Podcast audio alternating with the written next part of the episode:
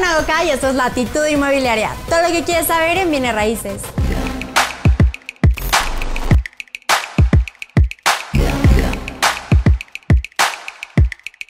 Y como podemos ver en el título de este video, es correcto, vamos a platicar acerca de fútbol. Es por eso que estamos el día de hoy aquí en el Estadio Huracán, en el Bife Sports Bar. Este es un lugar que está increíble porque si tú quieres ver un partido y además también echar una copita y comer algo delicioso, te van a atender excelente. Entonces, este es el mejor lugar. De hecho, aquí van a salir unas tomas para que vean lo padre que está este lugar. Y bueno, es que sí es correcto, vamos a platicar de fútbol, es por eso que estamos tan ad hoc el día de hoy y me van a decir qué tiene que ver el fútbol con el sector inmobiliario. Y para esto yo les voy a pedir que abran un poquito su mente y recordemos que el sector inmobiliario es mucho más que vender casa. De hecho, el sector inmobiliario es el 14.1% del Producto Interno Bruto en México. ¿Por qué se da esto? Porque recordemos que la materia prima del sector inmobiliario es la tierra. Por lo tanto, cualquier bien raíz que esté sobre ella forma parte de la industria inmobiliaria. Hoteles, escuelas, casas, edificios, oficinas, pero también, claro, los estadios de fútbol. Es por eso que todas las industrias entran en el sector inmobiliario también y también el fútbol influye en ella. Por eso hoy vamos a platicar de cómo el fútbol afecta a la industria inmobiliaria y cómo la industria inmobiliaria afecta en el fútbol. Espero que les guste mucho.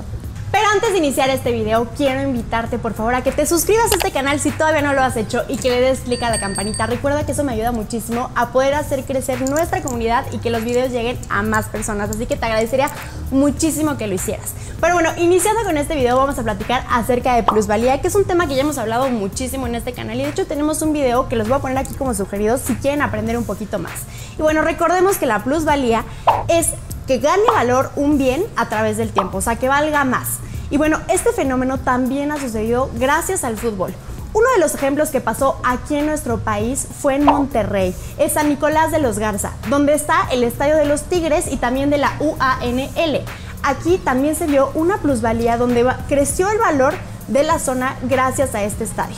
Sin embargo, también tenemos otro ejemplo que sucede en la Ciudad de México, donde está el Estadio Azul como bien saben muchos de ustedes, ahora va a ser una plaza comercial y un hotel.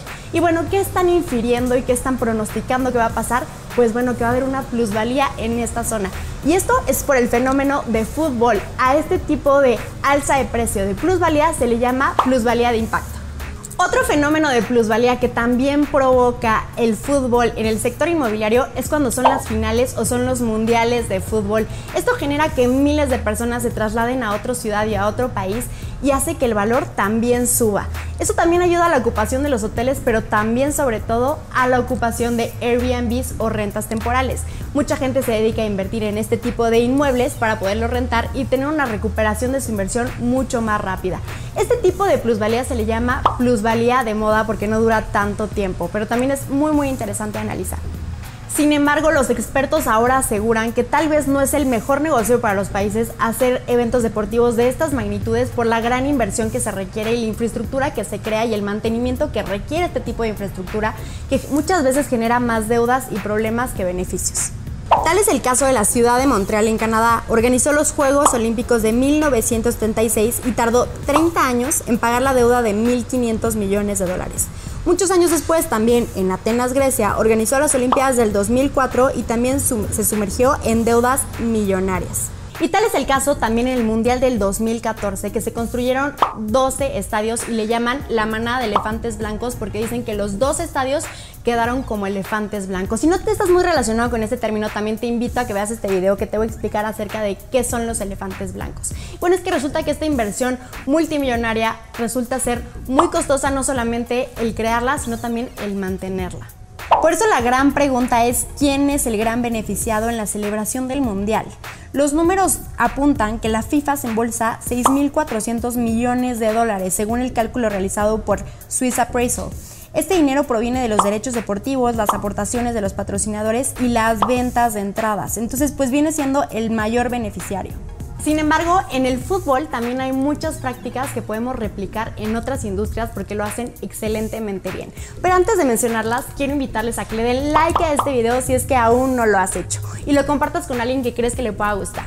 Y bueno, una de esas prácticas es la diversificación de ingresos por diferentes medios. Y el fútbol lo hace muy bien, porque como ustedes saben, los estadios de fútbol no solamente se usan para partidos, sino también para conciertos o eventos masivos. Y además también para el turismo.